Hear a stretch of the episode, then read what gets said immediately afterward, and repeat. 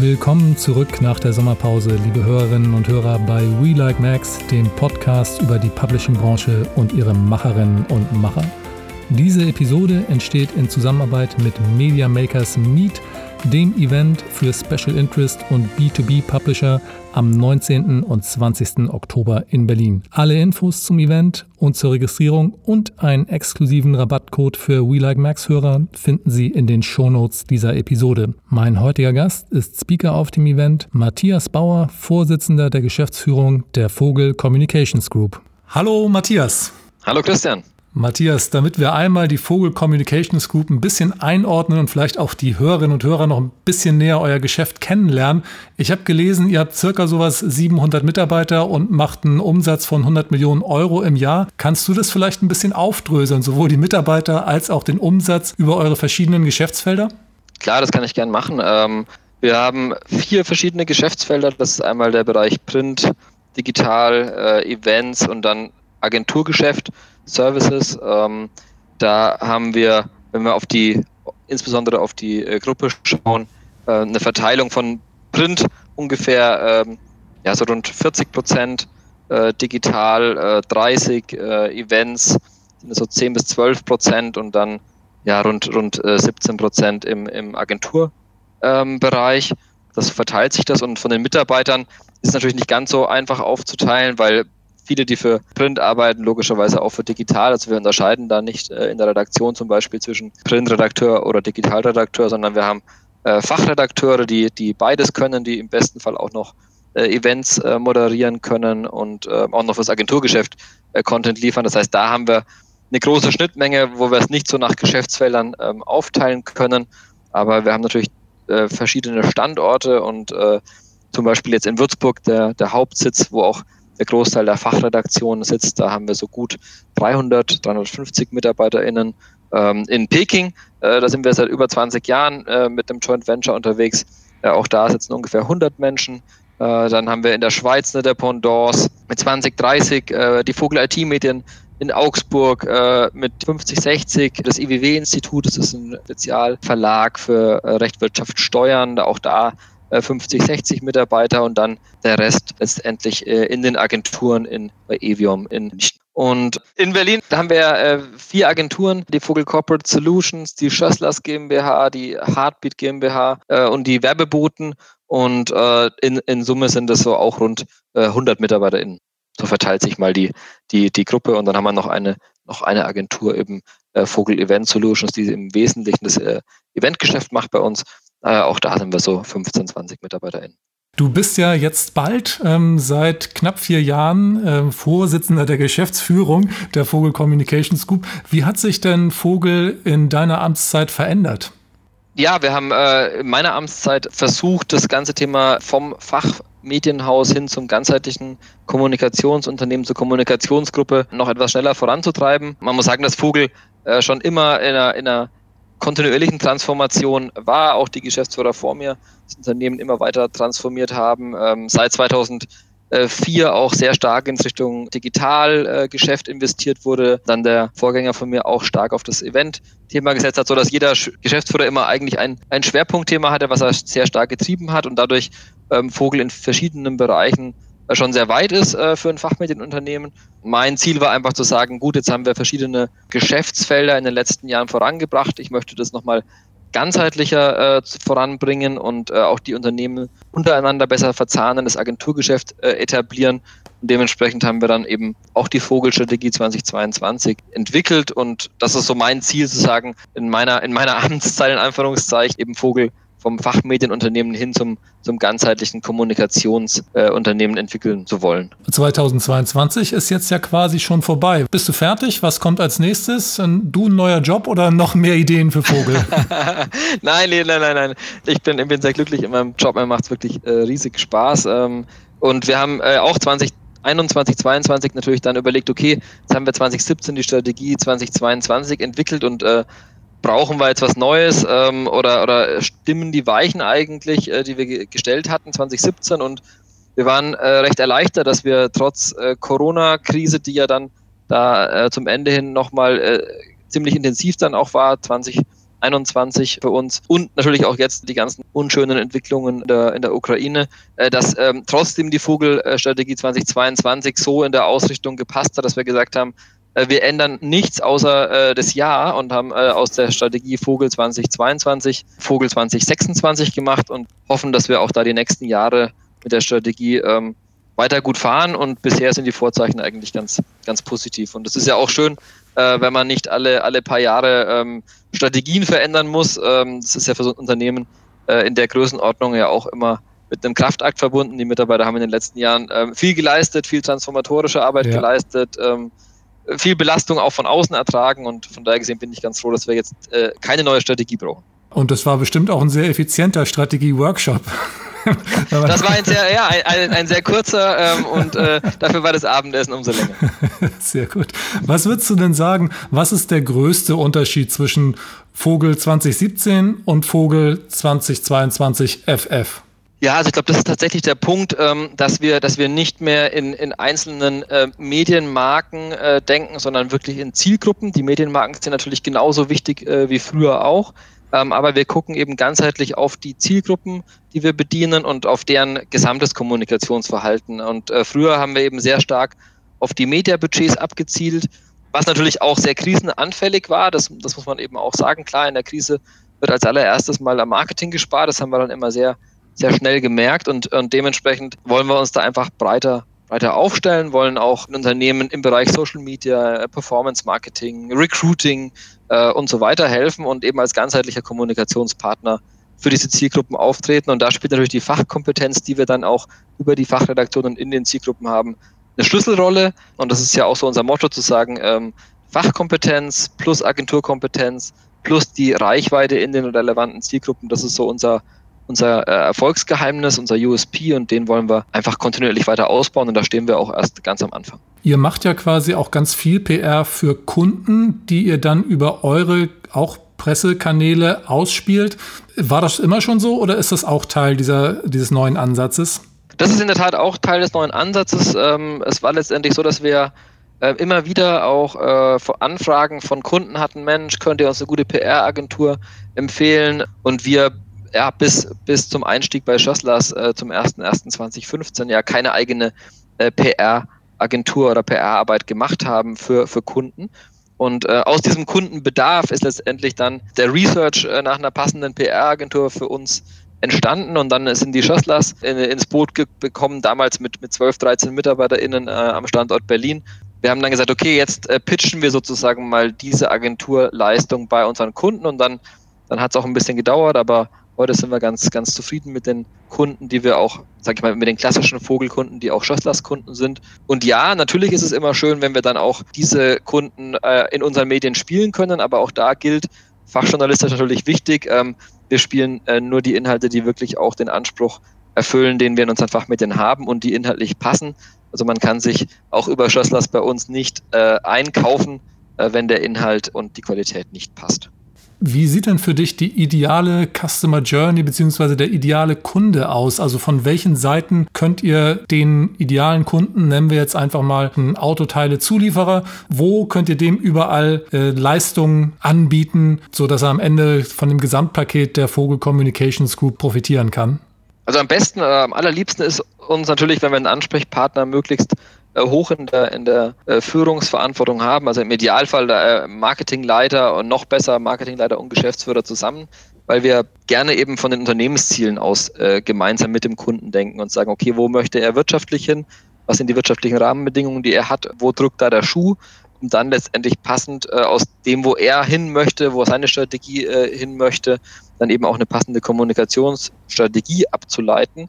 Und das kann dann eben wie gesagt, in den Bereich Lead-Generierung, äh, Vertriebsunterstützung gehen, es kann in den Bereich Employer Branding, Recruiting gehen, äh, es kann in den Bereich ähm, Social Media, eigene Website gehen, äh, Richtung Content Marketing. Also das sind dann letztendlich aber alles Themen, die wir aus der Unternehmensstrategie gemeinsam mit dem Kunden ableiten, wo er dann entscheiden kann, okay, das macht er mit, mit uns, das macht er mit seiner bestehenden Agentur und äh, wir da auch gar nicht den Anspruch haben. Natürlich wünschen wir uns, dass wir möglichst viel äh, der dann sozusagen notwendigen Kommunikationsmaßnahmen ähm, für den Kunden erbringen dürfen.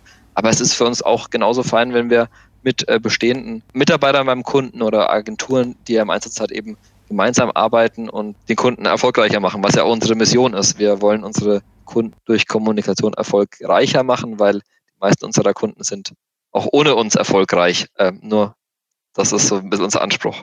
Jetzt hast du gerade schon die Veränderung ähm, bzw. die Erweiterung des äh, Spektrums des, im Portfolio von Vogel Communications angesprochen. Wie siehst du das denn? Wo könntet ihr in Zukunft vielleicht sogar noch anbauen? Hast du da irgendwas im Kopf, wo du sagst, hm, der Bereich interessiert uns eigentlich auch noch? Ja, auf jeden Fall. Ähm, also auch da sind wir natürlich stark mit den bestehenden Kunden äh, im Dialog und sagen, okay, was sind die Themen, die die treiben, äh, was sind äh, da jetzt auch Entwicklungen in den Märkten, äh, wo wir letztendlich Kommunikationsleistungen anbieten können. Und wir sehen zum Beispiel äh, eine, eine, eine tolle Entwicklung im ganzen Bereich Professional Education. Also dieser ganze Weiterbildungsbereich, professionelle Weiterbildung in der Nische, letztendlich in den Themen, in denen wir inhaltlich stark sind. Äh, da könnten wir uns vorstellen ähm, oder suchen wir nach passenden äh, Unternehmen, die die Gruppe erweitern können.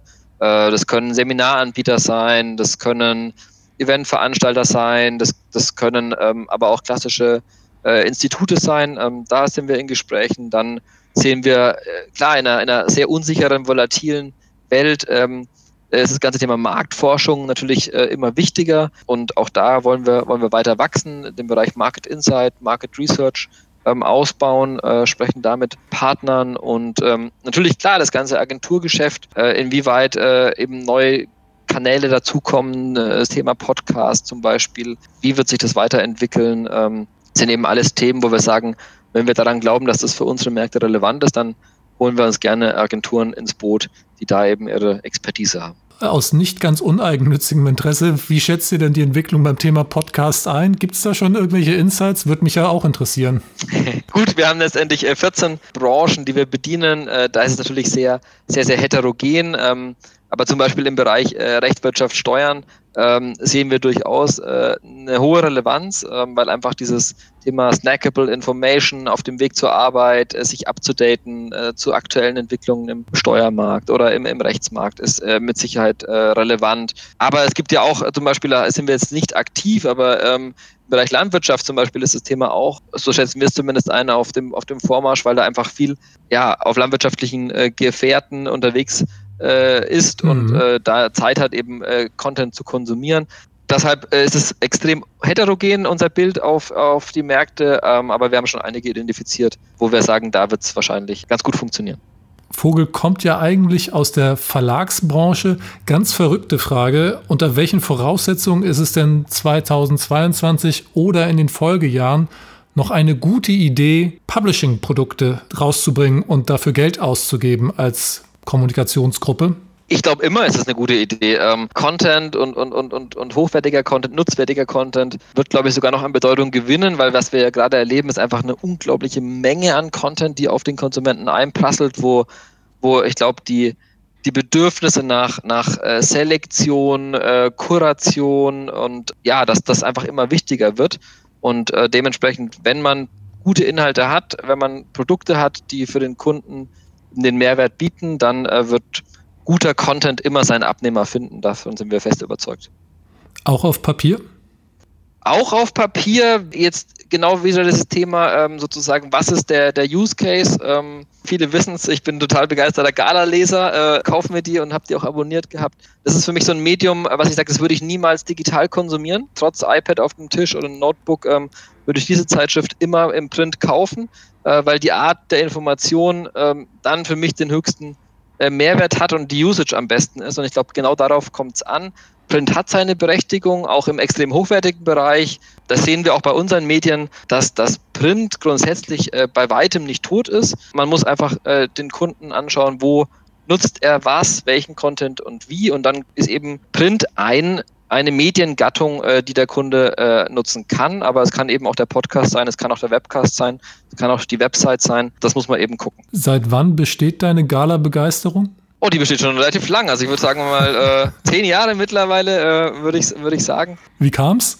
ich habe mir die irgendwann mal im Zug gekauft und ähm, äh, dann gelesen und fand das ganz, ganz so. Das ist so eine Feel-Good-Zeitschrift, wo ich finde, das, das, Niveau ist ganz angenehm, ist nicht zu hoch, ist nicht zu niedrig und es ist so für, für Samstag mal nach dem Frühstück, äh, wenn die Kinder dann äh, spielen und man mal eine halbe Stunde einfach seinen Kaffee trinken will. dann ist das eine äh, ne super Zeit und äh, die gönne ich mir jede Woche und möchte ich auch nicht missen. Du hast gerade das Stichwort Zug erwähnt. Vielleicht kann das eine Brücke sein zu Vogel Ventures, denn wenn ich das richtig verstanden habe, sitzt Vogel Ventures hier in Berlin und du warst längere Zeit, bevor du Geschäftsführer der ganzen Gruppe wurdest, Geschäftsführer von Vogel Ventures und bist wahrscheinlich auch viel Zug gefahren zwischen Berlin und Würzburg. Was verbindest du denn hier mit Arbeiten in Berlin im Vergleich zu Arbeiten in Würzburg? Ja, in der Tat. Ich war ja sieben Jahre, äh, fast sieben Jahre in Berlin und äh, bin da viel gependelt, ähm, meistens mit der Bahn. Und äh, was, was äh, mich am meisten an Berlin äh, inspiriert hat, begeistert hat, war einfach die, die vielfältigen Gespräche, die man bei Mittagessen, äh, bei Abendessen ähm, führt, die, die wahnsinnige Vielzahl an interessanten Menschen, die man, die man kennenlernt ähm, im, im Medienbereich, ähm, was natürlich in Würzburg einfach schon aufgrund der schieren Masse, die in Berlin vorhanden ist, ja gar nicht in Würzburg möglich ist. Das heißt, in Würzburg ist man schon eher lokaler unterwegs, ähm, was aber auch seine, äh, seine, seinen Charme hat auf jeden Fall. Aber ganz klar das Thema äh, Inspiration, international, ähm, bisschen Weitblick, äh, all das ähm, ist definitiv das, was, was ich an Berlin äh, bis heute sehr, sehr schätze und weshalb ich auch immer wieder gerne nach Berlin fahre und mich mit Kolleginnen und Kollegen dort treffe und auch mein dortiges Netzwerk bemühe, weil das ähm, immer wieder große Freude macht. Das heißt, du warst oder bist Stammgast im Café St. Oberholz? bin ich auch regelmäßig, wobei ich auch das Karas am Potsdamer Platz äh, sehr schätze, weil es in Laufreichweite von unserem Büro ist. Das ist in der Leipziger Straße 126, also fast äh, direkt am Potsdamer Platz und äh, von daher gesehen bin ich da ganz, äh, ganz gerne oder dann auch äh, beim Mittagessen mal im Entrecote äh, in der Schützenstraße. Da, mm, da trifft man ja auch den einen oder anderen aus der, aus der Medienbranche. Lass uns noch ein bisschen über Vogel Ventures sprechen. Ich finde es enorm spannend, äh, dass ihr damals diesen Schritt gemacht habt und dass es immer noch läuft. Hast du vielleicht ein paar Beispiele für erfolgreiche Investments oder überhaupt Investments, die Vogel Ventures getätigt hat und die vielleicht sogar heute noch Teil eurer Gruppe sind? Ja, klar. Wir haben zum Beispiel Atheneum Partners. Da haben wir 2013, 2014 äh, investiert. Das ist ein Expertennetzwerk. Damals noch, noch ganz klein. Ähm, mit ja, rund 4 Millionen Euro Umsatz und natürlich äh, logischerweise äh, negativem Ergebnis ähm, zu der Phase. äh, muss ja auch fast so sein. ja, heute, äh, heute stehen wir ja bei äh, fast 80 Millionen Euro äh, Umsatz und äh, ist auch sehr profitabel. Da haben wir letztes Jahr auch einen Teil-Exit gemacht, der sehr schön war für uns. Das ist mit Sicherheit ein tolles, äh, tolles Target gewesen, aber klar haben wir auch äh, die ein oder andere äh, Abschreibung machen müssen. Aber das war für uns eben auch ein, ein, großer Lernprozess. Wie geht man mit Risiko um, unternehmerischem Risiko um? Wie viel Mut hat man? Ähm, wie geht man eben mit Projekten um, wo man gerne hätte, dass sie Erfolg haben, aber sie offensichtlich keinen haben ähm, mhm. und man äh, es auch irgendwann akzeptieren muss. Ähm, also da haben wir auch für uns jetzt als, als Unternehmen äh, viel gelernt und aus Vogel Ventures nicht nur äh, Kapital gezogen, sondern eben auch äh, Learnings. Hier in Berlin findet am 19. und 20. Oktober ja das erste Mal die Media Makers Meet statt. Das ist ein Fachkongress, ein Fachevent für Special Interest und B2B Publisher. Habe ich im Intro schon erwähnt. Du sprichst da. Weißt du schon, worüber du sprechen wirst? Ja, am Ende geht es, glaube ich, in der heutigen Zeit umso, umso mehr um das Thema Mut. Ja, Mut zur Transformation, Mut zur Veränderung, Mut zur Vernetzung. Weil klar, in unsicheren Zeiten ist man oft verleitet, passiv zu werden, ja, und zu sagen, man guckt sich das erstmal alles an, was da so passiert. Aber ich glaube, das sind eigentlich genau die Zeiten, wo man aktiv sein muss, wo man, wo man gestalten muss, wo man die Dinge nicht einfach passieren lassen sollte, sondern äh, eingreifen sollte äh, im Rahmen der Möglichkeit. Da würde ich gerne so ein bisschen die, die Zuhörer motivieren, vielleicht an einer Stelle ähm, ihr Herz in die Hand zu nehmen und mutige Entscheidungen zu treffen. Gibt es sonst noch irgendwas, was vielleicht konkret andere Publisher, Unternehmen von Vogel und euren Prozessen, die ihr schon durchlebt habt, lernen können? Ich glaube, also das, das, das äh, will ich mir nicht anmaßen zu sagen, wer, wer da von uns was lernen kann. Das, äh, das soll jeder für sich entscheiden, ob er da was äh, rausziehen kann für sich. Ich glaube, wir haben, wir haben einige Dinge richtig gemacht, wir haben ein paar Dinge auch äh, falsch gemacht. Ich glaube, in Summe zu sagen, sich ein bisschen breiter aufzustellen, ähm, neue Geschäftsmodelle dazu zu holen, entweder selber aufzubauen oder eben äh, zuzukaufen. Das ist auf jeden Fall was, was ja in Summe die, die, sag ich mal, Krisenresistenz deutlich erhöht. Das ist natürlich für ein Unternehmen schön und auch für die MitarbeiterInnen schön, wenn sie wissen, auch wenn da mal eine, eine Krise kommt und die werden in der Zukunft ja zu befürchten sein, dass sie häufiger kommen, nicht seltener, ähm, dass man eben gut aufgestellt ist und das ist, glaube ich, mit einer gewissen Breite in den Geschäftsmodellen auf jeden Fall besser gegeben, wie wenn man eben alles auf ein Pferd setzt. Lass uns nochmal bei so einer Veranstaltung wie der Media Makers Meet bleiben. Wie gerne gehst du denn auf Veranstaltungen? Also das ist natürlich eine schwierige Frage, weil Teil eures Geschäfts Veranstaltungsgeschäft ist. Also du kannst ja nicht sagen, finde ich doof. Du sprichst da jetzt. Wie viel bringt dir das aber sonst noch, dahin zu gehen? Es bringt mir in der Regel sehr viel. Ähm, warum? Weil man eben Menschen trifft, die man sonst nicht so einfach trifft und man relativ viele Gespräche in kurzer Zeit führt. Und ich meistens eben in den, in den Gesprächen dann doch den einen oder anderen Gedanken mitnehmen, drüber nachdenke und dann meistens erst Wochen später sage, boah, das war, war echt cool, der Gedanke, dass ich den mitgenommen habe ähm, und dass der mir gegeben wurde. Ich glaube, es ist einfach wichtig, sich in der heutigen Zeit stark zu vernetzen, viel zu kommunizieren, viel auszutauschen, weniger im stillen Kämmerchen äh, vor sich hinzudenken, sondern einfach rauszugehen, äh, auch Ideen mal zu teilen. Das ist auch was wir in der Startup-Szene immer wieder gesagt haben unseren Gründern, hey, teilt mal euer, eure Ideen, ähm, weil wenn es jemand kopieren will, wird es dann sowieso tun, aber im Zweifel äh, lieber ehrliches Feedback ganz zu Beginn. Das ist Gold wert und äh, dementsprechend, wir, wir kommunizieren sehr offen, was wir tun, was wir denken und danken dann immer äh, sehr, wenn wir darauf Feedback kriegen. Insbesondere wenn es kritisches Feedback ist, weil dann nimmt man ja meistens auch nochmal wichtige Impulse mit und das sind ja meistens auch sehr schlaue Menschen, die einem dann Feedback geben. Nochmal zum Thema Veranstaltung. Ihr seid, wie gesagt, da stark engagiert in dem Feld. Wann glaubst du, erreichen denn die Umsätze in der Branche wieder das Vor-Corona-Level? Also ich glaube, dass das äh, Eventgeschäft als solches auf jeden Fall ähm, wieder vor äh, Corona-Level erreichen wird, vielleicht sogar übertreffen wird. Ähm, ich glaube, der Bedarf nach Live-Kommunikation ist auf jeden Fall da. Man sieht es ja auch, ähm, wie da die Nachholeffekte sind. Ich glaube, dass die Menschen aber wesentlich selektiver werden. So klassische äh, große Messen, äh, wo man irgendwie tagelang hingeht, in der Hoffnung, vielleicht jemanden zu treffen oder vielleicht über irgendein Produkt zu stolpern. Ich glaube, das wird schwieriger. Das sieht man ja auch in den, in den aktuellen Zahlen. Der Auma des Messeverbands, wo man äh, sieht, dass äh, im Verhältnis zu vor Corona äh, nur 55 äh, Prozent der Besucher wieder auf die Messen kommen, äh, seit, also jetzt die, in diesem Jahr äh, ganzheitlich gesehen und nur 75 Prozent der Aussteller. Da glaube ich schon, dass dieses Format äh, der, der riesigen Messen eher sich schwer tun wird, äh, auf Vor-Corona-Level zu kommen, aber insbesondere für regionale Messen, für hochwertige Konferenzen, glaube ich schon, dass das ähm, nach wie vor ein Wachstumsmarkt ist und ähm, es muss einfach gut gemacht sein. Ich glaube, die Beliebigkeit, äh, die vielleicht früher ein bisschen äh, zu groß war, die wird abgestraft werden. Wie siehst du das äh, digitale Eventgeschäft? Ist das eigentlich nur ein Corona-High gewesen und das verläuft sich jetzt wieder, weil alle doch Live-Events bevorzugen oder wird uns das weiter begleiten?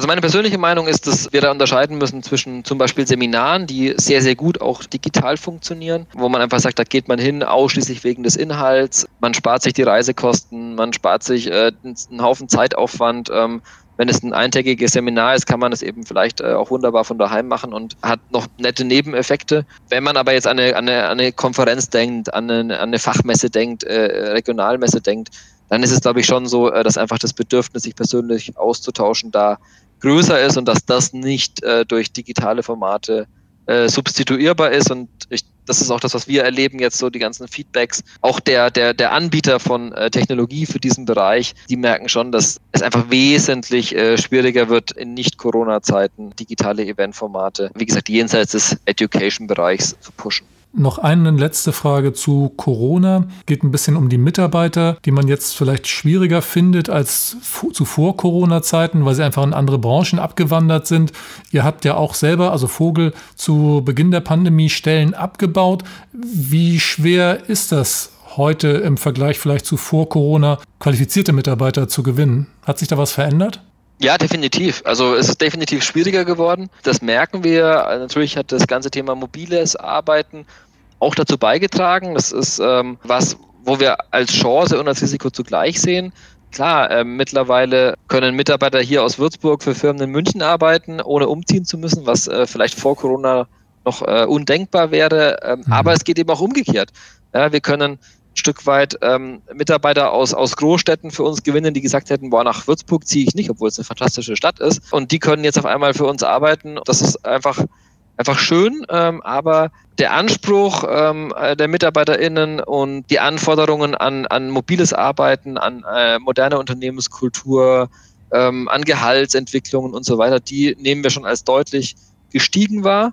Und ähm, da müssen wir natürlich auch als, als mittelständisches und absolut gesehen eher kleineres mittelständisches Kommunikationsunternehmen natürlich äh, gucken, wie wir mit, mit den Großen mithalten können, weil wir wollen äh, hervorragende MitarbeiterInnen haben, wir haben hervorragende MitarbeiterInnen, aber es wird eben anspruchsvoll, äh, dass es auch in Zukunft ähm, auf dem Level zu rekruten ist, ja, absolut. Habe ich das gerade richtig verstanden? Ihr bietet zumindest in manchen Bereichen 100% Remote? Ja, absolut. Wir, wir bieten in manchen Bereichen 100% Remote an. Ähm, das geht bis dahin, dass äh, wir das auch teilweise äh, in den Arbeitsverträgen so gestalten, dass die Mitarbeiter auch aus dem Ausland äh, arbeiten können, äh, wobei man natürlich da verschiedene Fallstricke auch wieder berücksichtigen mhm. muss auf der rechtlichen Seite. Also es ist ja nicht ganz so einfach, muss man auch ehrlicherweise sagen. Äh, mhm. aber wir sind eben bemüht, den Mitarbeitern möglichst maximale Freiheit äh, zu geben, weil, weil wir ähm, sagen, ähm, uns kommt es am Ende auf die Leistung des Mitarbeiters an und nicht, ob er jetzt drei oder fünf Tage im Büro ist. Und wenn, wenn es ihm gut tut, wenn es für seine Familie vielleicht besser ist, äh, wenn, er, wenn er mehr daheim arbeitet und er entsprechend uns auf unserem Weg weiterhilft, dann tun wir das gerne äh, unterstützen und ähm, 100% mobiles Arbeiten bei Vogel ist, wenn es der Job eben zulässt, auch möglich. Ja. Wie ist denn die Situation in China? Du hast vorhin erzählt, äh, dass ihr schon lange in China engagiert seid. Da ist das ganze Thema Corona ja nochmal ein bisschen anders zu, behandelt worden oder wird anders behandelt. Wie ist da die Mitarbeitersituation? Also wir haben ja unseren Hauptsitz oder unser, unser einziger Sitz in China ist in, in Peking. Da ist es im Moment wieder ganz, ganz gut. Die Mitarbeiter können, soweit äh, ich informiert bin, auch, auch im Büro arbeiten. Klar, die äh, Restriktionen äh, und wie dort äh, mit, mit der Situation umgegangen wird, sind natürlich für uns teilweise nicht nachvollziehbar. Wir sehen auch, dass das Geschäft natürlich da insbesondere im Event- und Messebereich äh, deutlich leidet. Da müssen wir einfach gucken, wie sich die Situation, wie sich die Situation ähm, entwickelt. Und China hat da, glaube ich, auch noch äh, ein paar Themen, die sie erstmal äh, äh, lösen müssen, bevor da weiter weitere Aktivitäten dann auch erfolgen können, ob, ob und wie man dann äh, das Thema noch erweitert ähm, oder ob man eben sagt, nee, man man belässt es so, wie es im Moment ist. Wie ist es eigentlich dazu gekommen, dass vor Jahrzehnten ja mittlerweile schon bei Vogel jemand gesagt hat, Mensch, wir sind jetzt hier ein Fachverlag aus dem südwestdeutschen Raum, ähm, sind im deutschsprachigen Raum aktiv, lass uns mal ein Büro in Peking aufmachen?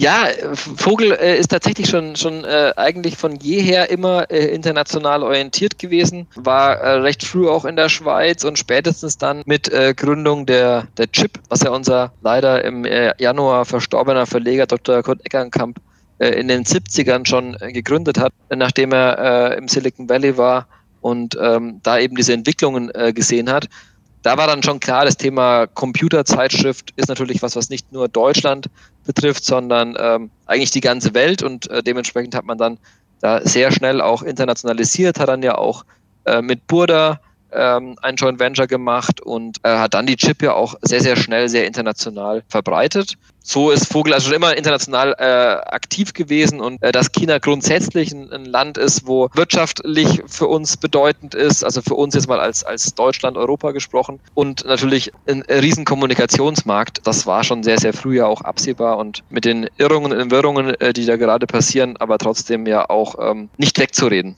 Das heißt, äh, China bleibt auch jetzt erstmal bei Vogel? Auf jeden Fall. Also wie gesagt, wir sind ja grundsätzlich äh, da nicht politisch unterwegs, äh, verbreiten auch ja. da nur, nur Fachmedien, sind von daher gesehen auch von den ganzen Restriktionen bislang nicht betroffen gewesen, merken allerdings schon, dass auch die Restriktionen, die in Summe auf Medienhäusern mit internationalen Partnern äh, sozusagen lasten, dass die immer größer werden.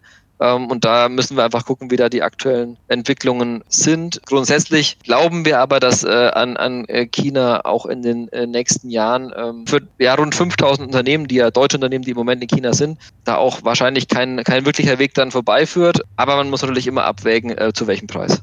Preis ist ein schönes Stichwort, um nochmal das Thema zu wechseln.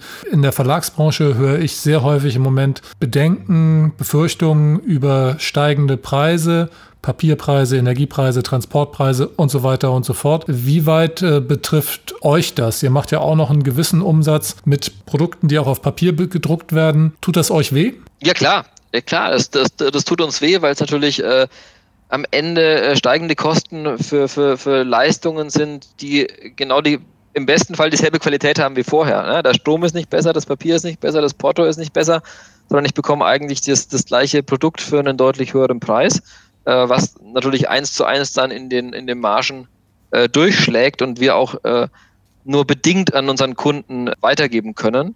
Natürlich müssen wir auch, auch Preise erhöhen, aber wir können das bei weitem nicht in dem Rahmen tun, wie die Preissteigerungen uns äh, selbst betreffen. Dementsprechend tut uns das weh. Es ist jetzt kein, kein existenzielles Thema, bei weitem nicht, aber es ist ein Thema, äh, wo wir, wo wir auf unserem Wachstumskurs äh, weiter festhalten müssen, weil am Ende Kostensteigerungen ja nur durch weiteres Wachstum auch zu kompensieren sind, äh, weil äh, immer nur den Sparkurs zu wählen, ist da ein, ein endlicher Weg. Apropos weiteres Wachstum, ich habe kürzlich den von PwC veröffentlichten Deutscher Entertainment Report gelesen, der eigentlich ein ziemlich tristes Bild ähm, der Publishing-Branche für die nächsten Jahre bis 2026 gezeichnet hat. Das einzige Highlight war der Bereich Fachpresse, in dem ihr ja auch unterwegs seid und äh, in dem bis 2026 stabil steigendes Geschäft also im Mittel irgendwas 3, irgendwas Prozent im Jahr waren es, glaube ich, äh, vorhergesagt wird. Wie sehen denn eure Pläne in Sachen Wachstum aus für die nächsten vier Jahre? Also wir wollen natürlich deutlich mehr wachsen äh, als, als äh, die dort genannten Prozent. Hängt aber auch damit zusammen, dass wir, wie vorhin schon erwähnt, insbesondere im Agenturgeschäft eben äh, stärker wachsen wollen. Ich glaube, für die, für die klassischen Fachmedien werden wir, werden wir froh, äh, wenn, das, wenn es sich äh, für diesen Bereich so entwickelt und wenn wir dann im Agenturgeschäft noch äh, unsere Wachstumsziele, die dann eher bei 10, 20, 30 Prozent liegen, ähm, realisieren, dann wäre ich sehr glücklich. Du hast ja deine Karriere bei Vogel 2004 angefangen als Praktikant. Also das ist ein bisschen so wie vom Tellerwäscher zum Millionär die Geschichte. Hattest du damals schon einen Plan, so den Laden hier übernehme ich, also möchte ich mal übernehmen oder was war der Gedanke, als du damals bei Vogel angefangen hast? Also den, den Plan, den Laden mal zu führen, hatte ich ehrlich gesagt fast bis zum Schluss nicht, sondern es war letztendlich so, dass ich auch gar nicht Würzburg und Vogel, also das, ich bin zwar Würzburger, ähm, aber ich hatte Vogel gar nicht so auf dem Schirm damals und bin dann letztendlich durch einen Zufall ähm, mit dem damaligen CEO äh, in Kontakt gekommen und haben wir uns so ein bisschen äh, kennengelernt und dann hat er gemeint, willst du nicht ein Praktikum bei Vogel machen während meines FH-Studiums? Und dann habe ich gedacht, ist spannend, ähm, ich weiß gar nicht was genau, was die machen, habe mich ein bisschen schlau gemacht, ähm, habe gedacht, das hört sich gut an, äh, gehe ich mal hin, äh, wobei ich da auch im Controlling angefangen habe. Das heißt, das hat jetzt gar nichts so klassisch mit Fachmedien zu tun gehabt, sondern eher mit Unternehmenssteuerung. Ja, dann bin ich im positiven Sinne da dann hängen geblieben. Und warum bin ich am Ende diesen Weg gegangen? Weil Vogel mir immer wieder, wenn man so die Gedanken hat, Mensch, ähm, macht man mal was anderes, schaut mal ein anderes Unternehmen an, was ja auch, auch normal ist, dass diese Gedanken mal kommen, ich habe die immer offen ausgesprochen habe gesagt, Mensch, ähm, ich würde es gerne mal was Neues sehen äh, und, und Vogel hat jedes Mal mir eine tolle Weiterentwicklung ermöglicht, mir spannende Aufgaben gegeben und ja, dann irgendwann eben äh, 2016 mal angefragt, Mensch, ähm, jetzt hast du in Berlin relativ viel äh, angeschoben und aufgebaut und hast nicht, nicht Lust, zurück nach Würzburg zu kommen. Dann war eigentlich der Gedanke so da. Äh, vorher jetzt auch in Berlin äh, die ganzen Jahre ähm, war ich eigentlich sehr glücklich mit, mit der Berliner Vogelwelt und ähm, mit dem, was ich da machen durfte. Klar, wenn man dann gefragt wird, kannst du dir das vorstellen, beschäftigt man sich damit und dann äh, habe ich da auch Gefallen dran gefunden und genieße es jetzt sehr, dass ich das machen darf, was ich jeden Tag mache und schätze es auch sehr. Es ist ein großes Privileg, eine große Verantwortung, der ich da gerecht werden will. Und ähm, mal gucken, was noch alles kommt. Liest du eigentlich oder konsumierst du Vogelprodukte auch selbst? Äh, ich weiß nicht, Qualitätsprüfung oder irgendwas, ist ja schon, wie wir schon festgestellt haben, sehr, sehr fachspezifisch manchmal. Ich, ich habe da volles Vertrauen in alle, die bei uns äh, Medien äh, produzieren, äh, insbesondere auch unsere Schlussredaktion, dass die einen, einen tollen Job machen. Da, da braucht es mich mit Sicherheit nicht als als Qualitätskontrolle, zumal verstehe ich auch viele, viele Themen mit Sicherheit nicht, äh, wenn es dann in den Bereich äh, Elektrotechnik, Konstruktion oder auf Maschinenbau geht bin ich äh, inhaltlich raus. Aber klar, äh, ich schaue mir schon unsere Medien an, äh, insbesondere wenn eben, wenn es um die Branchen geht, wenn der Maschinenmarkt eben schreibt, wie geht's äh, mit dem Masch mit Maschinenbau weiter, was passiert gerade in, in, in der Welt oder äh, der Kfz-Betrieb, ähm, wenn es da eben diese, diese Branchenausblicke gibt. Und ähm, da genieße ich schon auch, dann auch äh, mal bei Events zu sein, äh, mit, mit Kunden zu sprechen. Und mein Anspruch ist es schon, dass ich von jeder unserer 14 Branchen zumindest mehr als nur ein Bauchgefühl habe, äh, wo steht die Branche, äh, wo geht die hin, was sind die relevantesten Themen und, und wie stehen wir zu diesen Themen. Deshalb konsumiere ich die, äh, aber lese selbstverständlich nicht jede Zeitschrift. Das äh, würde auch nicht funktionieren. Matthias, vielen lieben Dank. Ich freue mich, wenn wir uns bei dem Event Media Makers Meet in Berlin sehen. Liebe Hörerinnen und Hörer, alle Infos dazu finden Sie in den Show Notes. Und Matthias, dir nochmal vielen Dank für deine Zeit. Christian, herzlichen Dank. Ich freue mich auch auf Wiedersehen in Berlin.